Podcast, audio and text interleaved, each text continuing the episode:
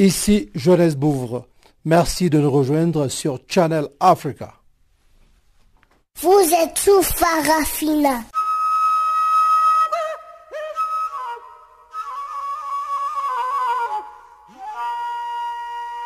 Farafina. Farafina.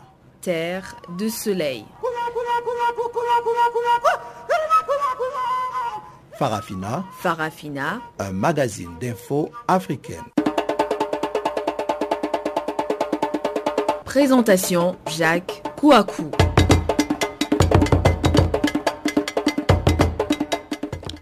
En Éthiopie, le Parlement a approuvé le jeudi la nomination de Saleh Work Zoude au poste de président de la République du pays.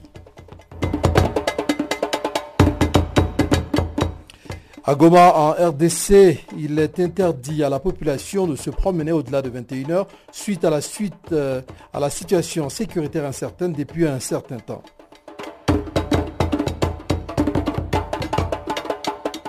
Et puis au Tchad, des affrontements entre l'armée tchadienne et des terroristes ont eu lieu euh, mercredi à Miski, dans la région du Tibesti, une zone euh, du nord du Tchad, peu contrôlée par les autorités d'Injamena, selon un communiqué militaire reçu jeudi.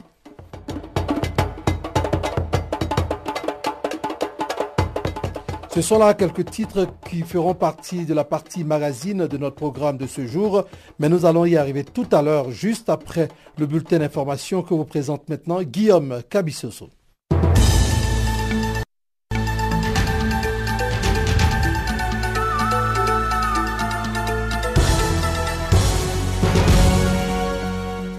Merci Jacques Kouakou, chers auditeurs de Canal Afrique, bonjour à toutes, bonjour à tous. Le couvre-feu a été allégé jeudi dans la région de Kaduna au nord du Nigeria où des violences intercommunautaires ont fait 55 morts la semaine dernière entre musulmans et chrétiens. C'est ce qu'ont annoncé les autorités. La décision fait suite à une réunion avec des responsables sécuritaires qui ont fait état des progrès significatifs dans le rétablissement du calme. Dimanche, les gouverneurs de la région avaient instauré un couvre-feu 24 heures sur 24 demandant aux habitants de ne pas sortir de chez eux après la mort de 55 personnes dans des affrontements entre jeunes à Kasouan Magani, une localité située à une cinquantaine de kilomètres de la ville de Kaduna. Les violences avaient éclaté le 18 octobre dernier entre des porteurs avec brouettes musulmans à Oussa, d'une part, et chrétiens de l'ethnie Adara, d'autre part, à la suite d'une dispute sur le marché local. Les fonctionnaires tchadiens ont suspendu pour trois mois leur grève qu'ils observaient depuis mai dernier. Par ces gestes, ils disent vouloir permettre l'avancée des négociations entamées avec les gouvernements. Lors de l'Assemblée générale, les responsables de la plateforme syndicale revendicative se sont relayés à la tribune pour présenter la dernière proposition du gouvernement aux travailleurs portant rétablissement échelonné des augmentations générales spécifiques coupées depuis janvier 2018 à hauteur de 50%. Cette ponction sur les salaires avait été prise depuis janvier 2018 par le gouvernement qui l'avait inscrite dans le package de mesures destinées à atténuer la crise qui traverse le pays. Toutefois, en croire les responsables de la plateforme revendicative, le gouvernement tchadien est revenu sur sa décision et a ainsi accepté de rembourser aux fonctionnaires les coupures opérées sur leur salaire dès janvier prochain et non à partir d'octobre prochain comme annoncé précédemment. Au Libéria, le président George Weah a déclaré mercredi libre des droits d'inscription l'ensemble des universités publiques pour les étudiants du premier cycle. Au pouvoir depuis janvier, George Weah a expliqué avoir pris cette décision après avoir été alerté par les dirigeants de l'université sur les difficultés rencontrées par les étudiants, notamment en raison de la chute du dollar libérien face au dollar américain, le démonnaie légal dans le pays. Sur quelques 20 000 étudiants ayant fait le démarche pour s'inscrire, seuls 12 000 assistent au cours, dont 5 000 grâce à des bourses. Les 8000 autres ne peuvent pas suivre les cours en raison de leur manque de moyens financiers ou d'aide, a expliqué le président libérien élu fin 2017 sur un programme destiné à combattre la pauvreté et à relancer l'économie du pays. Selon Georges Weah, l'incapacité des jeunes à poursuivre des études a un impact négatif sur leur capacité à jouer un rôle positif dans le développement du pays.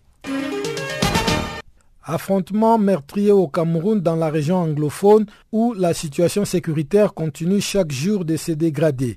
Mardi, des violents combats ont éclaté entre séparatistes et forces gouvernementales, causant la mort d'une dizaine de personnes, dont un soldat près de la ville d'Endou, dans le nord-ouest du pays.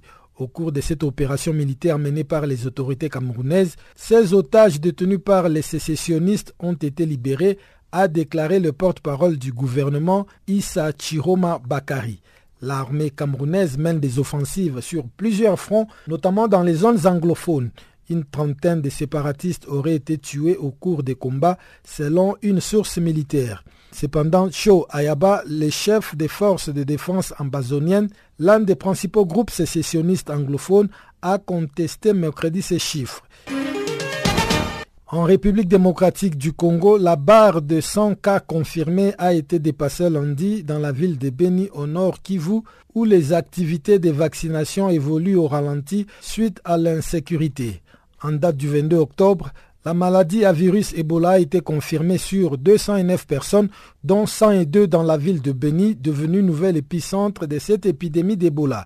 Le seuil a été dépassé après que 6 cas confirmés ont été enregistrés lundi et rapportés mardi soir dans le tableau récapitulatif de la situation épidémiologique. Déclaré depuis le 1er août dernier, la dixième épidémie d'Ebola en République démocratique du Congo présente un risque national et régional très élevé de propagation selon l'Organisation mondiale de la santé qui a conclu que cette épidémie ne représente pas pour l'instant une urgence sanitaire de portée internationale.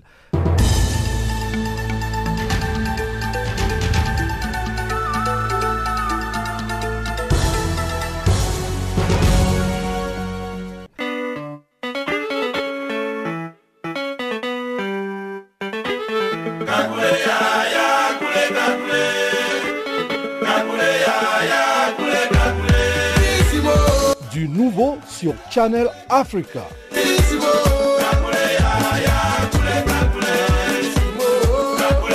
Farafina, votre programme en français, change d'horaire sur nos différentes plateformes. À partir du 1er novembre 2017, retrouvez-nous de 16h à 17h en temps universel sur DSTV, canal 802 et sur Internet live streaming à l'adresse www.channelafrica.co en onde courte et sur le satellite, retrouvez-nous tous les jours à la même heure, 16h à 17h en temps universel, mais aussi en rediffusion de 23h à minuit.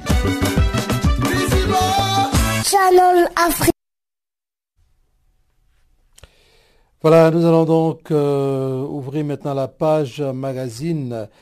Je rappelle, euh, je précise simplement que la technique est l'affaire de Je suis Jacques ce microphone.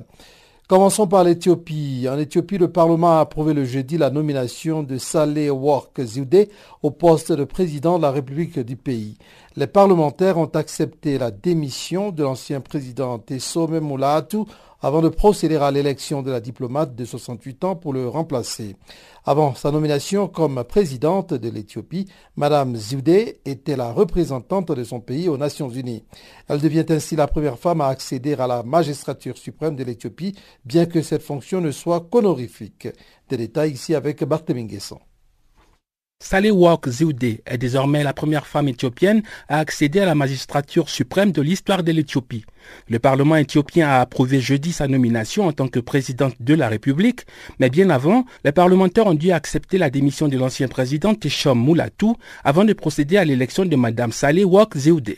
Dans son discours après son élection, la nouvelle présidente Salehwok a parlé de l'importance du maintien de la paix. La diplomate de 68 ans était la représentante de l'Éthiopie aux Nations Unies. Elle a démissionné de ce poste en anticipation de sa nomination en tant que présidente de la République. La titulaire d'un diplôme en sciences naturelles de l'Université de Montpellier en France va apporter à ses nouvelles fonctions près de 30 ans d'expérience au niveau national, régional et international. Salehwak Zewde a servi récemment comme représentante spéciale du secrétaire général de l'ONU, Antonio Guterres, auprès de l'Union africaine, avec rang de secrétaire général adjoint. L'ancienne représentante spéciale et chef du bureau intégré des Nations Unies pour la consolidation de la paix en République centrafricaine a également occupé la fonction de directrice générale des affaires africaines au ministère éthiopien des Affaires étrangères.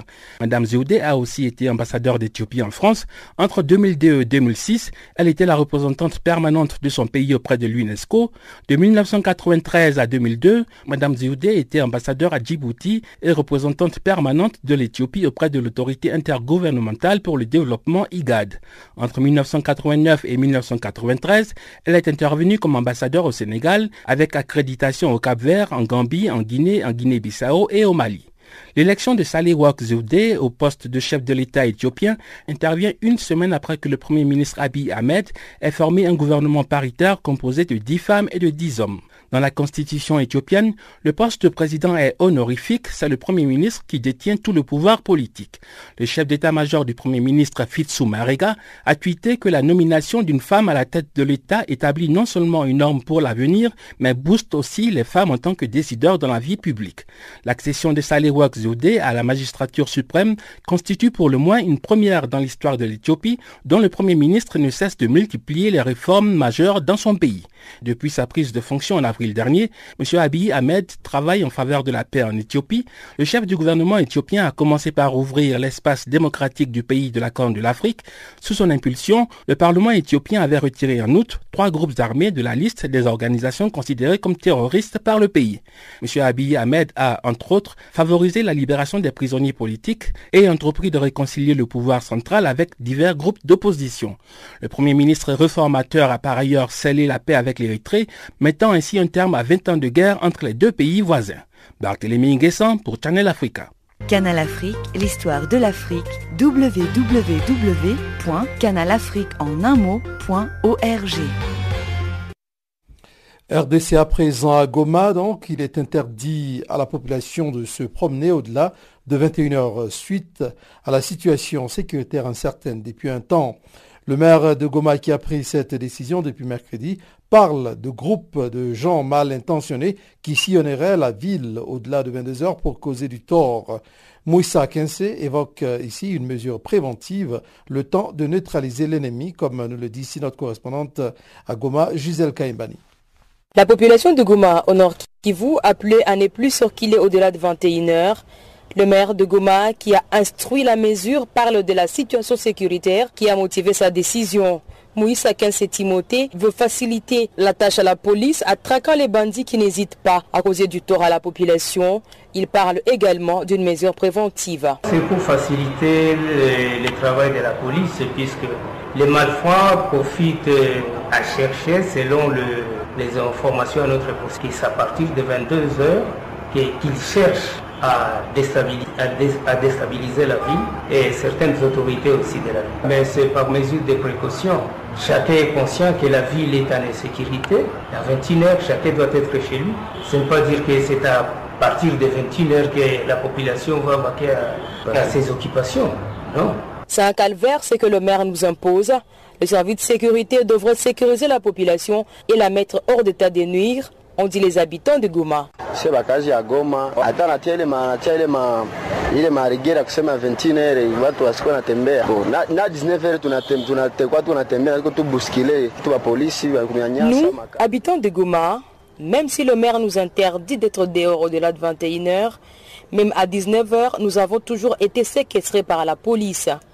Et dire que l'insécurité c'est au-delà de 21 heures, nous vivons les sécurités tous les jours et même avant ces heures.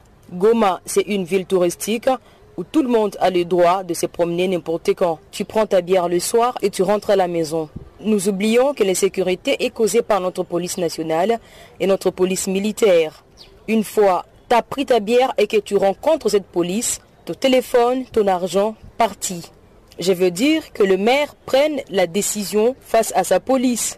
Qu'elle ne fasse pas ses patrouilles au-delà de 21 heures, au lieu de nous dire nous de ne pas nous promener au-delà de 21 heures. Qu'il rentre alors dans l'air caserne. Cette décision, c'est vouloir nous faire souffrir.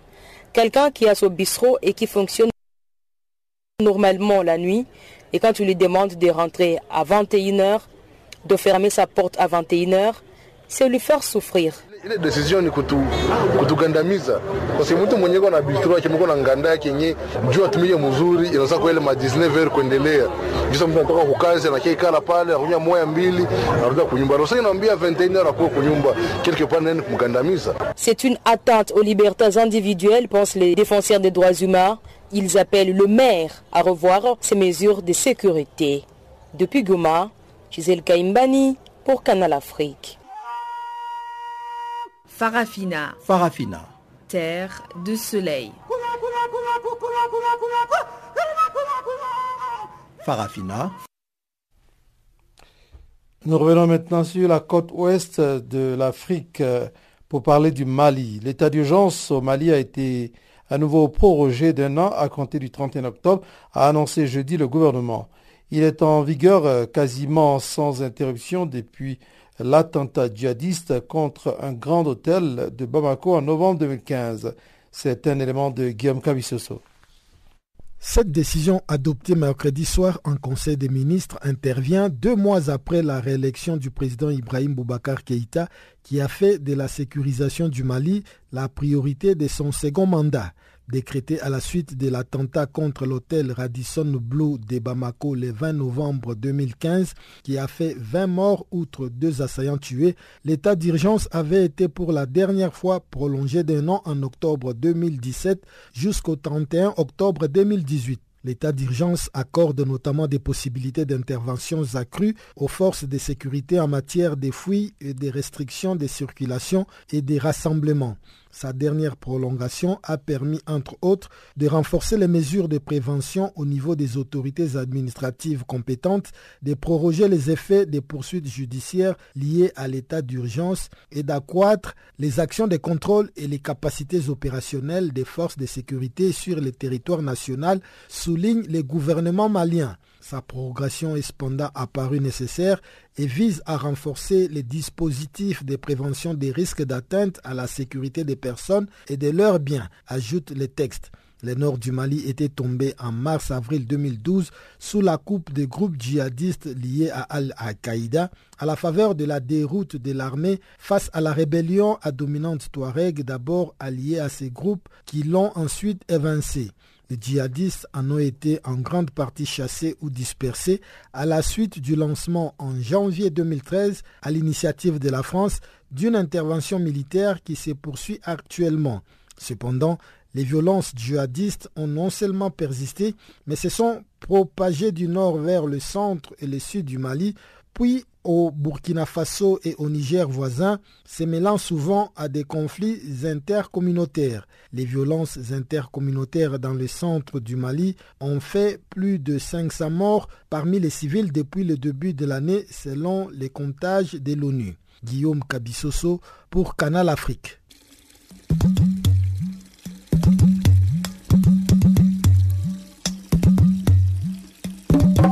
Vous écoutez Channel Africa à la radio et sur internet www.channelafrica.org.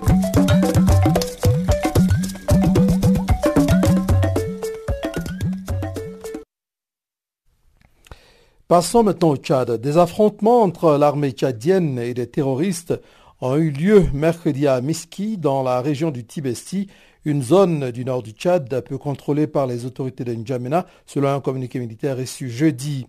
Selon des habitants cités par les médias locaux, les forces armées ont fait usage à Miski de moyens aériens et d'artillerie qui auraient fait des victimes civiles.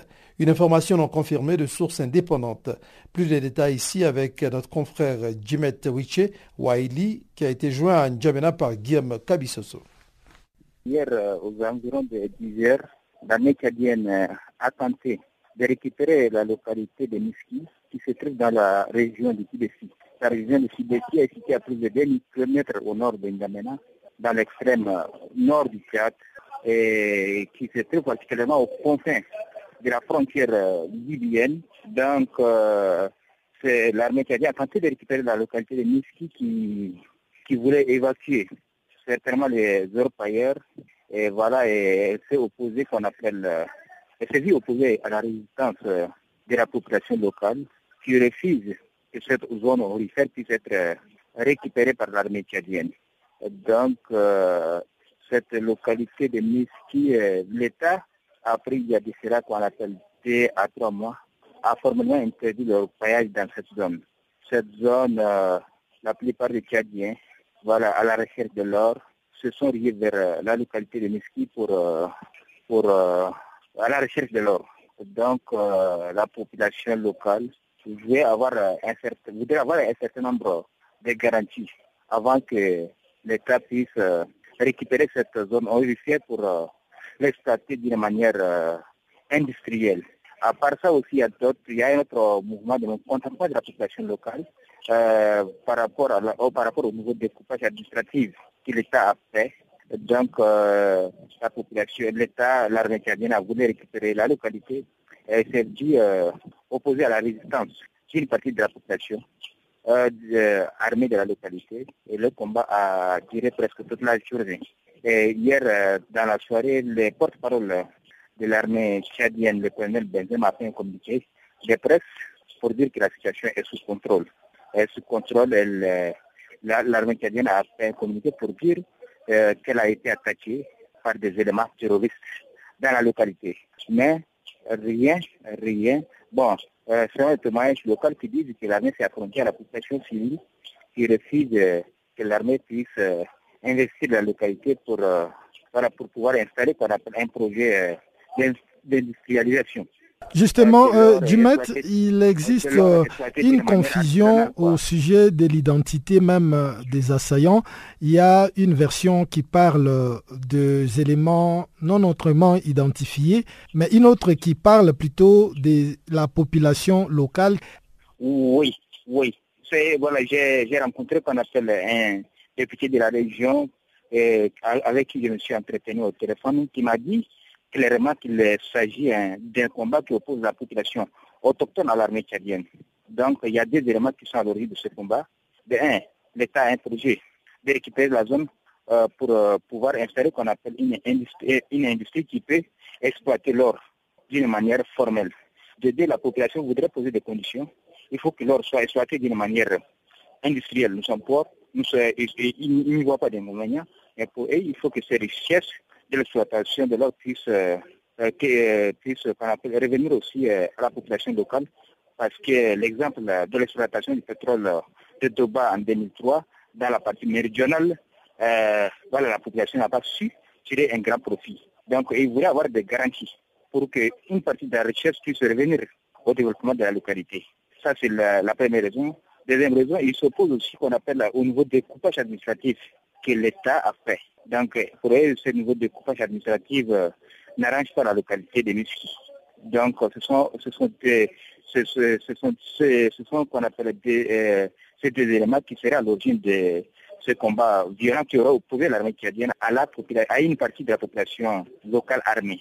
Est-ce que vous euh, avez un bilan par rapport à ces affrontements entre l'armée et ce qu'on appelle des éléments terroristes? Non, l'armée n'a pas donné, l'armée s'est contactée d'un communiqué laconique pour dire, voilà, avoir, avoir repoussé qu'on appelle une attaque euh, en provenance euh, des éléments terroristes.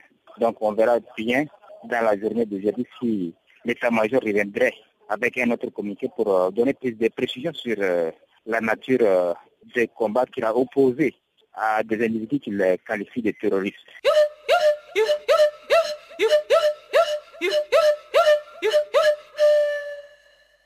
Channel Africa. Musique et son de l'Afrique. Voilà, c'est la transition qui nous met à notre pause musicale, le temps de souffler un peu avant d'aller écouter le bulletin économique que va vous présenter tout à l'heure, donc Barthémy Guessant. Mais en attendant, voici donc euh, Mélanine. C'est une chanson qui fait l'apologie, en tout cas une dédicace spéciale à la femme africaine, Soul. When a good girl gone bad, what you gonna do? Run, go meet a dad. Na, na, na, na, na, you don't wanna do. Well, this is Hall. But the ranking what best, y'all. Watch this. Love confession. Why She's a heartbreaker. She bend over backbreaker. Steaming hot water vapor. I wanna take her. She's a heartbreaker. She bend over backbreaker, steaming hot water vapor. I wanna date her. So tell me why you do me so. So tell me why you do me so. Baby, me never let you go. Yeah, me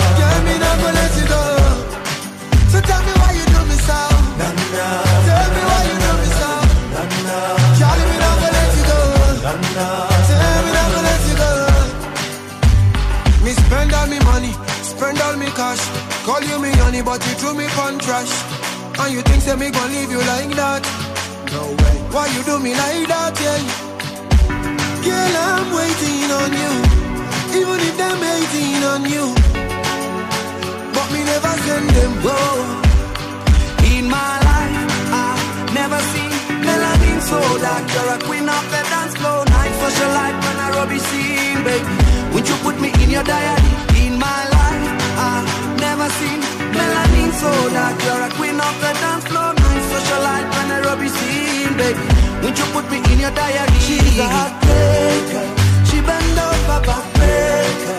Steaming hot water vapor. I wanna date her. She's a heartbreaker. She bend over backbreaker. Steaming hot water vapor.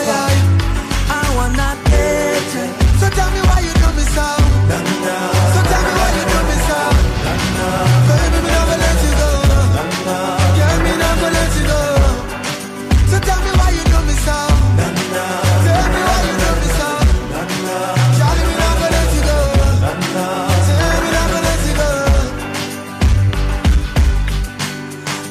saw you in the magazine Or maybe on TV Looking me up close when you queen You're a queen And if you know me well You know I don't kiss and tell But I want you to myself Baby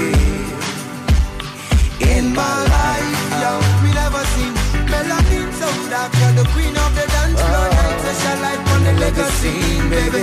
Won't you put me in your diary? In we never seen so dark. You're the queen of the dance floor. Night social life on the legacy, baby. Won't you put me in your. Oh, yeah.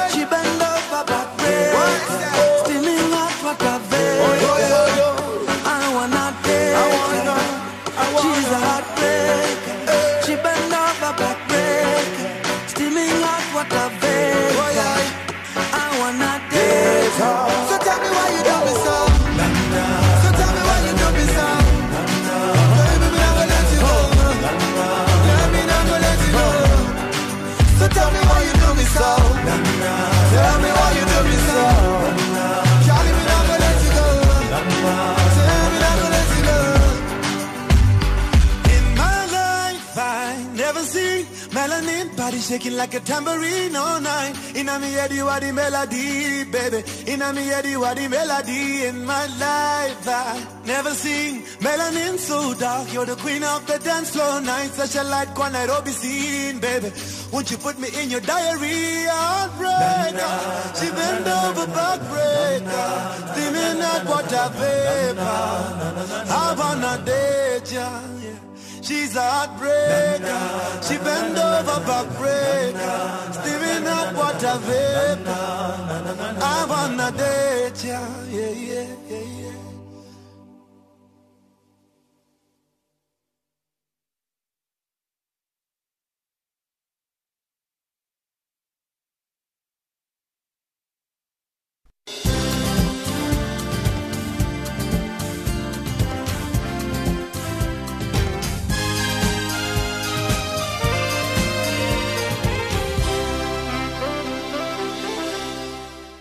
Bonjour et bienvenue à tous dans le bulletin de l'économie.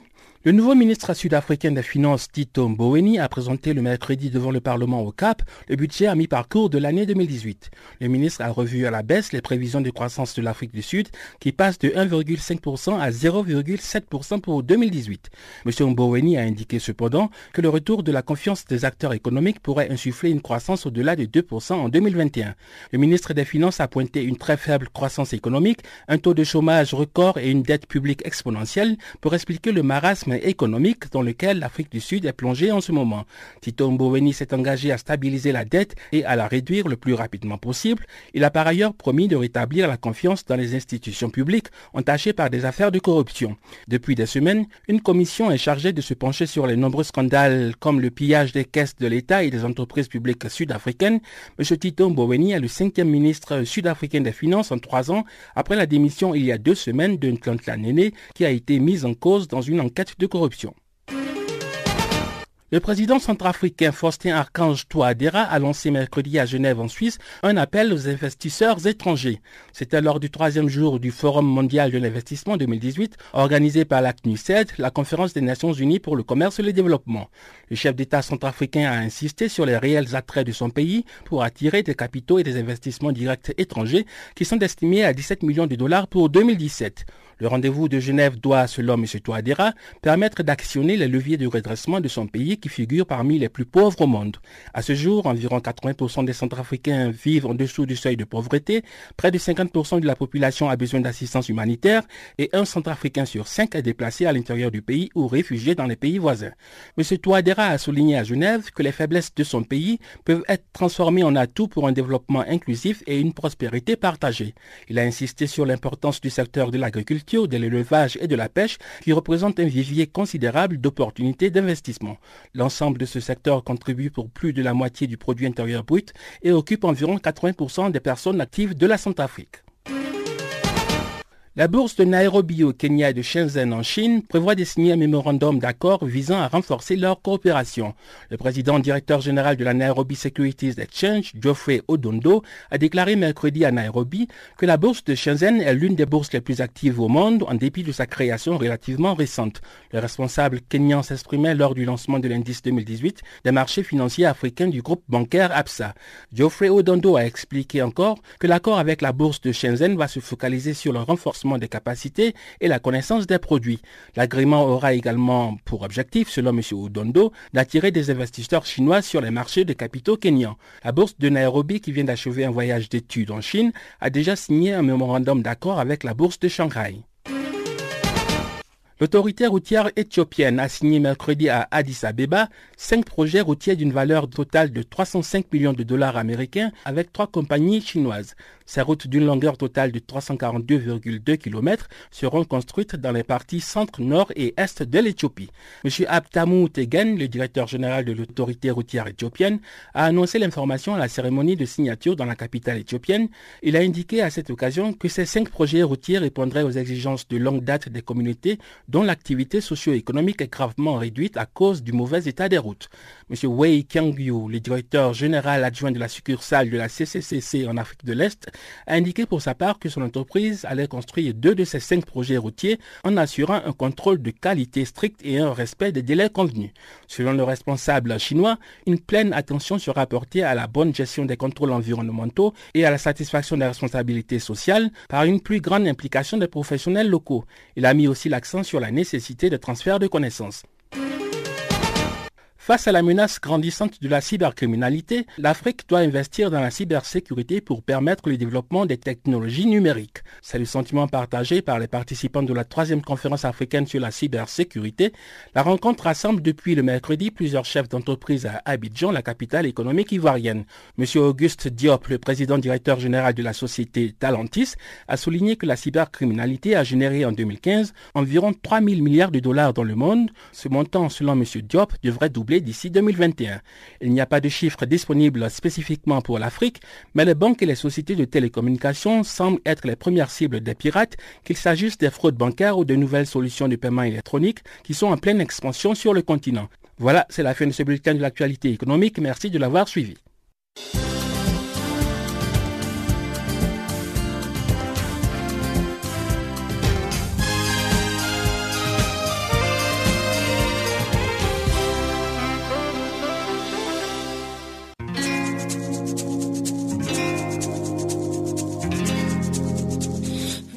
Écoutez Farafina, un programme en français sur Canal Afrique émettant de Johannesburg.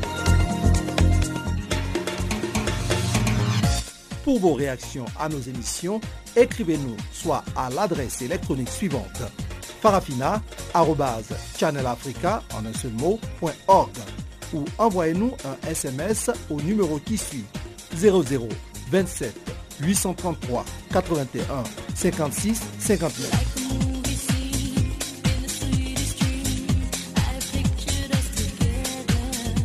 Notre adresse électronique farafina channelafrica en un seul mot, .org ou par SMS 0027 833 81 56 59.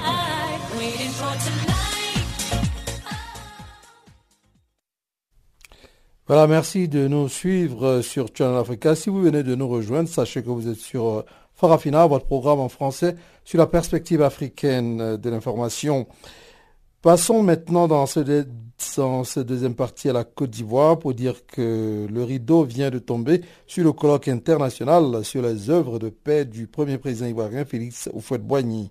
Analyser les causes profondes des récentes violences en Côte d'Ivoire, déceler les obstacles à la paix durable dans ce pays de l'Afrique de l'Ouest et proposer des solutions viables pour reconstruire le tissu social ivoirien fortement endommagé.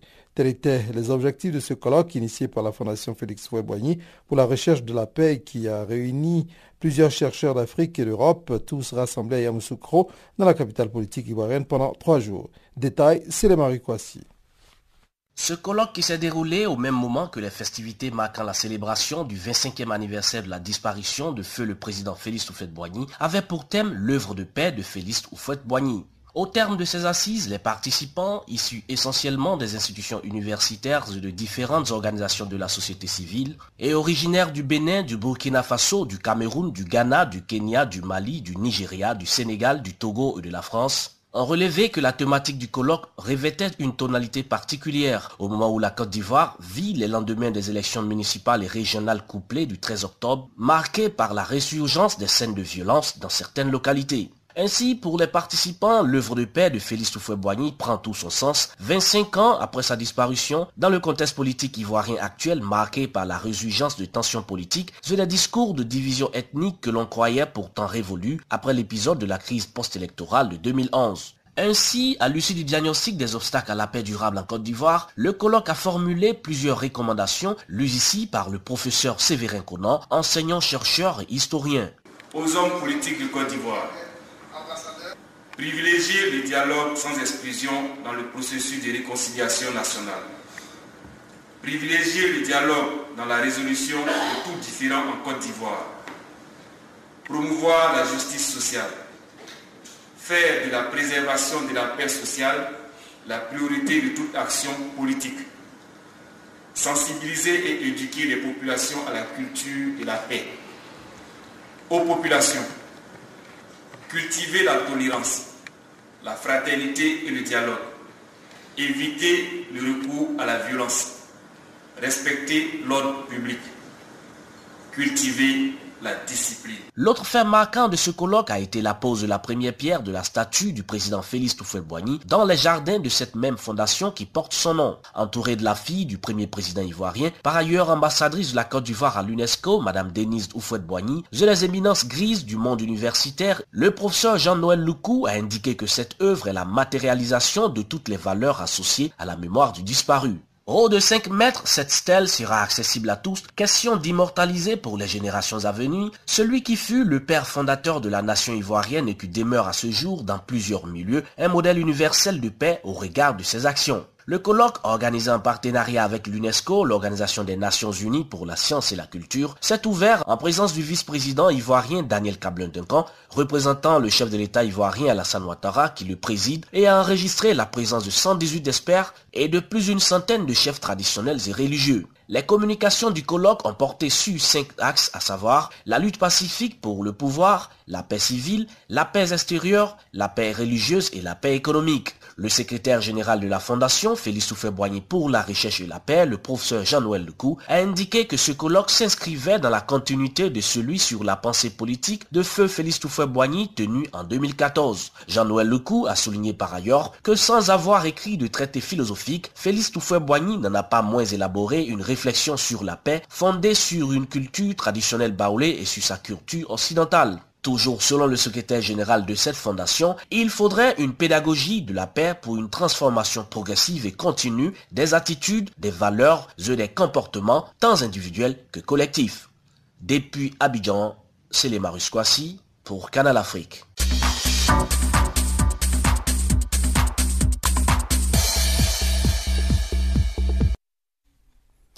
La Renamo, entendait le renouveau démocratique du Mozambique, a annoncé mercredi la suspension de sa participation aux négociations de paix entamées avec le pouvoir. Le principal parti d'opposition a pris cette décision tout juste après la publication des résultats des élections du 10 octobre. Le verdict officiel a consacré la victoire dans 44 municipalités du Frélimo, le Front de libération du Mozambique. Mais la Renamo conteste les résultats et accuse le pouvoir de lui avoir volé cinq localités. Les opposants ont déposé un recours devant la justice. Détail, Batleminguessan. Les négociations de paix sont suspendues. Maintenant, nous nous battons pour obtenir les cinq villes qu'on nous a volées. C'est ce qu'a déclaré André Maguibiri, le porte-parole de la RENAMO, le Renouveau démocratique du Mozambique. Il s'est exprimé ce jeudi devant la presse à Maputo, la capitale mozambicaine. Le principal parti d'opposition en Mozambique a ainsi décidé de se retirer de la table des négociations de paix entamées avec le pouvoir afin de mettre fin aux violences récurrentes dans le pays. La décision de retrait des pourparlers a été prise juste après la publication mercredi des résultats des élections du 10 octobre. Selon le verdict officiel annoncé par la commission électorale, le Frélimo, le Front de libération du Mozambique, a remporté 44 des municipalités du pays. Le parti du président Philippe Nyusi est au pouvoir depuis l'indépendance en 1975. La Renamo a de son côté décroché 8 municipalités, quand le MDM, le Mouvement démocratique du Mozambique, qui est le deuxième parti d'opposition, en a remporté une seule. La Renamo conteste les résultats de la commission électorale. Le parti d'opposition estime que le parti au pouvoir lui a volé la victoire dans cinq villes, notamment à Matola, la ville la plus peuplée du pays qui est voisine de la capitale Maputo. La Renamo réclame par ailleurs la victoire à Moatizé, Monapo, Maromeu et Alto Malekwe. Le principal parti d'opposition du Mozambique a annoncé mercredi qu'il conditionnait son retour à la table des négociations de paix par la résolution du contentieux électoral. Les opposants ont déposé un recours devant la justice. La formation du renouveau démocratique du Mozambique est une ancienne guérilla transformée en parti politique à la fin de la guerre civile qui s'est déroulée entre 1976 et 1992 mais le parti d'opposition a repris les armes de 2013 à 2016 pour dénoncer la même mise du Frélimo sur le Mozambique. La Renamo a par la suite conclu avec le régime en place à Maputo deux accords sur la décentralisation et l'enrôlement de ses combattants dans l'armée et la police du pays. Cependant, la relation entre le Frélimo et la Renamo reste toujours tendue, à l'image des incidents violents survenus entre leurs partisans tout au long de la récente campagne électorale. Barthélémy Nguessan pour Channel Africa. Farafina. Farafina. Terre de soleil. Farafina. Farafina. Un magazine d'infos africain.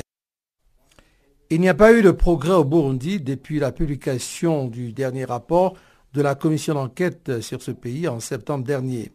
Le constat est du président de la commission d'enquête sur le Burundi qui revient sur le rôle des Imbonerakure, un mouvement de jeunes proches du pouvoir dans les violences et les atteintes aux droits de l'homme. Doudou est au micro de Jérôme Bernard. Il n'y a pas de changement qualitatif sur les points principaux de notre rapport. Le premier point, c'est la persistance des violations des droits de l'homme.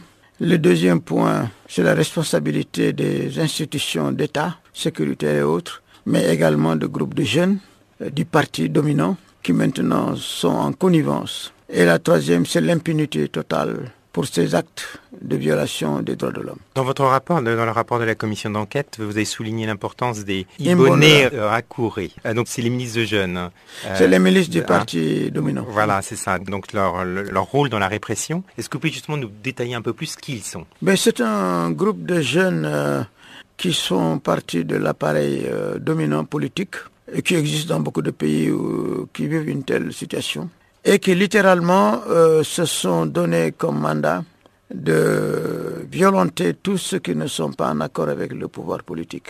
Ce qui les caractérise, c'est un, l'impunité totale et deux, la, violence des actes qu'ils commettent contre la population civile, qui vont des menaces verbales à des violences physiques et au meurtre et assassinats. Et donc nous avons estimé que c'est une des structures centrales de la répression et de la violence au Burundi. Et l'élément nouveau, c'est que ces Imbonerakure, qui avant étaient posés par l'appareil d'État comme étant une structure autonome, travaillent en connivence directe avec les appareils sécuritaires d'État. Et pour revenir sur votre rapport de la commission d'enquête, est-ce que vous pouvez nous dire comment cette enquête a été effectuée? Je crois que les relations entre les Nations Unies et les autorités euh, burundaises ne sont pas au meilleur. Donc comment avez-vous pu effectuer cette enquête? Ben, D'abord, nous avons sollicité l'accord du gouvernement burundais pour avoir accès au territoire, pour les écouter, l'appareil d'État, le gouvernement, sur leur position sur la question des droits de l'homme, et rencontrer aussi les acteurs de la société burundaise. Alors devant le refus du gouvernement burundais, nous avons dû recourir aux moyens qu'utilisent toutes les commissions d'enquête dans ce genre de situation, c'est-à-dire aller à des sources fiables et recoupées. D'abord, des sources internes. Nous avons pu en obtenir des gens qui sont restés au pays à le risque et péril évidemment. Mais surtout les réfugiés qui sont éparpillés dans les pays voisins et en Europe, nous sommes allés les voir. Et nos enquêteurs du secrétariat sont allés passer un long moment avec eux pour recueillir toutes les données d'information. Et troisièmement, nous avons essayé de recueillir d'informations avec les institutions qui travaillent sur le Burundi, avec le Burundi, dont l'Union africaine. Nous sommes allés à Addis Abeba voir le responsable de l'Union africaine. Nous avons également eu recours au, euh, d'accès source aux partenaires du Burundi, qui sont euh, la communauté européenne, la Belgique et les autres pays. Et enfin, une source très importante, ce sont les grandes organisations de défense des droits de l'homme comme Amnesty International, Human Rights Watch, qui enquêtent de manière permanente sur le Burundi comme dans d'autres pays. Évidemment, toutes ces informations font l'objet de recoupements systématiques et rigoureux et qui nous a amené à publier un rapport de 250 pages, qui n'est pas euh, un roman de littérature, mais qui est une enquête précise euh, où nous donnons nos, les informations avec la plus grande rigueur. Des ONG internationales ont été suspendues de toute activité au Burundi. Quelles sont les ONG les plus touchées par les sanctions? Ben, Les ONG qui ont été les plus actives d'abord, les grandes ONG connues évidemment longtemps pour l'objet d'interdiction de, de, répression. Les ONG nationales qui se battent simplement pour les droits de l'homme, qui ne sont pas partisanes, liées à aucun parti politique et qui défendent euh, soit les droits de l'homme en général, soit des groupes de population, femmes, enfants, handicapés, etc et des ONG également qui, euh, dont le travail porte sur toute la dimension humanitaire de la société burundaise, etc. Donc là aussi, euh, nous avons documenté une des stratégies du pouvoir burundais, c'est-à-dire le silence. Le silence interne c'est le silence externe. Donc le silence interne, c'est empêcher tout regard critique sur la, situation. Et le silence externe, c'est empêcher tout mécanisme d'enquête de fonctionner autant de l'Union africaine, de l'ONU que notre commission. Bonjour, je m'appelle euh, Papa Wimba. Take a. Show me the way I can go. Take a. Canal Africa. Parlons du tabac présent. Le tabac tue 6 millions de personnes par an selon les dernières estimations. Malgré ses effets mortels, 6 000 milliards de cigarettes sont fabriquées chaque année et pour euh, faire face à cette redoutable menace pour la santé publique, d'importants efforts de lutte anti-tabac sont pris, tout particulièrement dans l'élimination du commerce illicite des produits du tabac. Juan Nicolas Guerrero Peniche est chef d'équipe juridique euh, commerce et protocole de la Convention cadre de l'OMS pour la lutte anti-tabac. Il explique pourquoi il est si important d'éliminer ce commerce et sa connexion avec le crime organisé. Ses propos ont été recueillis par Florence Westergaard. Il s'agit de la première réunion de partie du protocole. Le protocole vient d'entrer en vigueur en fin de septembre dernier et euh, le protocole a pour but d'éliminer le trafic illicite des produits de tabac. Et il s'agit sans doute d'un des problèmes majeurs concernant les fléaux de euh, la consommation de tabac. Et le protocole établit toute une série de mesures euh, qui permettent et qui donnent la base pour la coopération internationale entre les États partis pour éliminer les trafics illicites. Les trafics illicites, c'est important à savoir que ça représente une partie importante de la consommation de, des produits du tabac.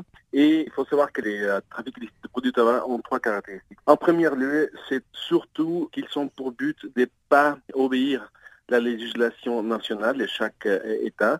Et donc, euh, par exemple, en ce qui se réfère au plain package, si les États ont adopté le plain package, la plupart de ces produits n'ont pas une présentation euh, conforme. En deuxième lieu, il y a aussi une question à savoir que les produits illicites du tabac ont, normalement ne sont pas non plus conformes avec la législation nationale relatif au contenu de ces produits. C'est-à-dire, il y a des produits très nocifs dans les tabacs et, les États, de façon générale, ont établi des limites du contenu de ces produits dans les produits qui sont vendus. La plupart des produits illicites du tabac ne sont pas conformes à cette limite établie. Et en troisième les euh, produits illicites du tabac, ils sont caractéristiques et ont aussi pour but d'éviter de payer les taxes dues aux États.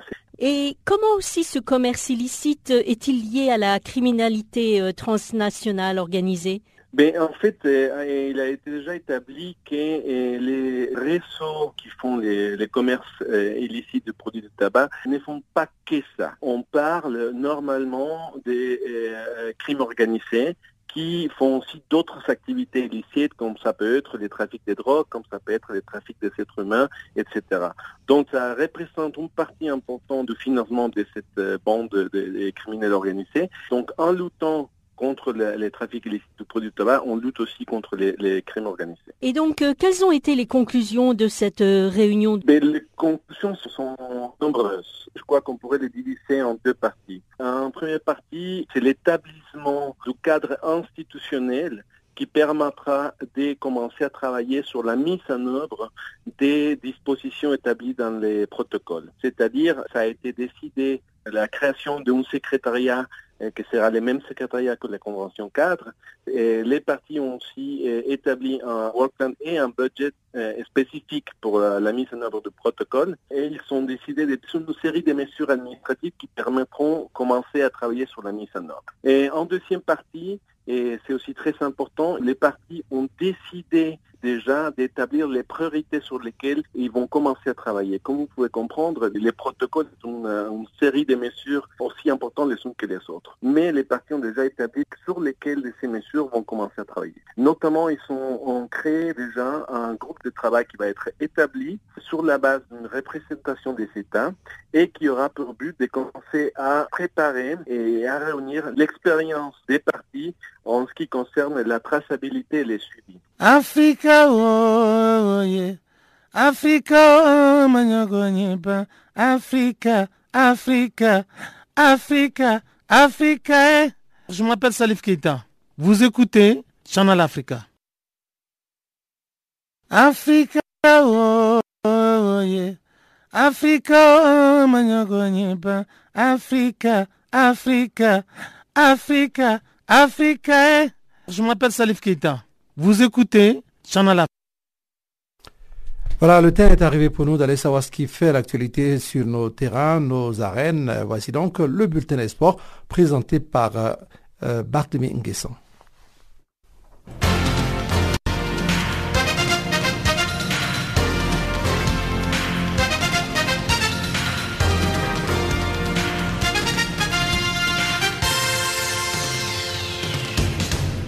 Bonjour et bienvenue à tous dans ce bulletin de l'actualité sportive.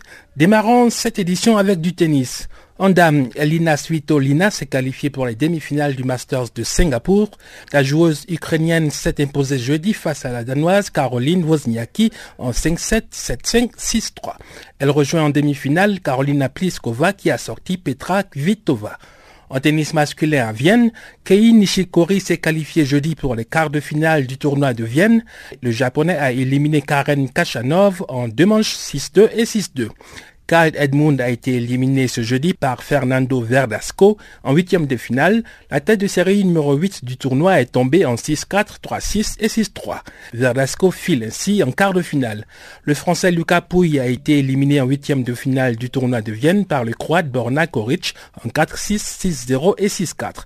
Et puis à Bâle, Stefanos Tsitsipas s'est qualifié jeudi pour les quarts de finale du tournoi suisse. Il a éliminé l'allemand Peter Goyovitz. Son prochain adversaire sera Dan Daniel Medvedev qui s'est imposé face à l'Italien Andrea Seppi en deux manches 7-6, 6-2.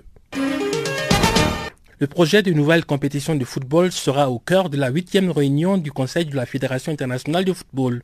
La rencontre va se tenir ce vendredi à Kigali, la capitale du Rwanda. Le patron de la FIFA, Gianni Infantino, va certainement dévoiler différents projets comme la mini-coupe du monde qui va rassembler les huit meilleures nations du monde. Mais les débats s'annoncent houleux étant donné les réticences de l'Union européenne de football, la Première Ligue anglaise et la Bundesliga allemande. Les responsables des clubs redoutent un calendrier trop chargé pour les sportifs. Infantino mise quant à lui sur la retombée financière des nouveaux projets. Un groupe d'investisseurs serait prêt selon lui à débourser 25 milliards de dollars pour les 12 prochaines années. Le top départ de la mini-coupe du monde est prévu en 2021. La compétition va ainsi mettre un terme à la Coupe des Confédérations. En Coupe de la Confédération africaine, l'association sportive Vita Club s'est qualifiée pour la finale en battant Al Masri. Les Congolais ont étrié leurs homologues égyptiens par 4 buts à 0 en demi-finale retour le mercredi à Kinshasa. L'AS Vita s'est imposé grâce au doublé de Eddie Ngoyi et Momo. L'attaquant s'est illustré dès la sixième minute. Il a inscrit son deuxième but à la 39e minute. Makusu Mundele a corsé l'addition à la 75e minute avant que Munkoko Bate Zadio ne complète le festival congolais dans les minutes additionnelles, notamment à la 93e minute de jeu. À l'aller, les Dauphins noirs congolais avaient tenu en échec les joueurs de Port Saïd. En conférence de presse d'après-match, l'entraîneur congolais de l'AS Vita Club, Jean-Florent Ibengue, a dédié la qualification de son club au peuple de la RDC. En finale de la Coupe de la Confédération de la CAF, l'AS Vita va affronter le Raja Casablanca. Le match aller aura lieu entre le 23 et le 25 novembre prochain, quand la manche retour va se tenir une semaine après, entre le 30 novembre et le 2 décembre. Le Al Masri a saccagé le vestiaire du stade des Martyrs après sa défaite face à l'AS Vita Club. Les joueurs et le stade technique du club égyptien n'ont pas digéré le 4-0 subi mercredi lors de la demi-finale retour de la Coupe de la Confédération africaine de football. La délégation de Al Masri a d'abord détruit les panneaux publicitaires présents au bord du terrain. Les Égyptiens ont par la suite brisé les vitres et détruit la porte des vestiaires qui leur étaient alloués. Les chaises, les tables et les autres matériels visibles dans ce vestiaire n'ont pas échappé à la colère des sociétaires du club de Port Saïd. Les images désolantes de leurs actes pas du tout sportifs tournent en boucle sur les réseaux sociaux. Toujours en football, le coach de Primero de Agosto, Zoran Manolovic, a crié au scandale à la suite de l'élimination de son équipe le mardi dernier face à l'espérance sportive de Tunis. L'entraîneur serbe a dénoncé l'arbitrage du Zambien Yanni Sikazwe qui avait officié la demi-finale retour de la Ligue des champions de la CAF à Rades dans la capitale tunisienne. Le club angolais avait été privé à tort à la 81e minute du but qui allait porter l'égalisation à trois buts partout, une égalisation synonyme de qualification pour la finale. L'Espérance sportive de Tunis va affronter le Al-Ali du Caire en finale de la Ligue des champions de la CAF. Le match aller aura lieu le vendredi 2 novembre au Caire et la finale retour le vendredi 9 novembre à Rades. Voilà, c'est la fin de ce bulletin de l'actualité sportive. Merci de l'avoir suivi.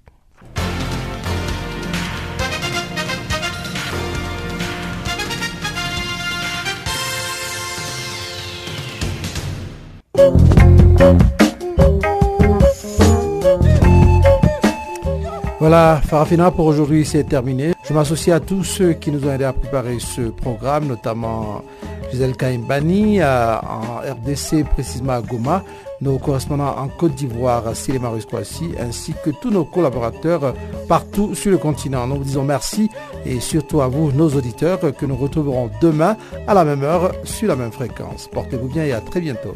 Au revoir.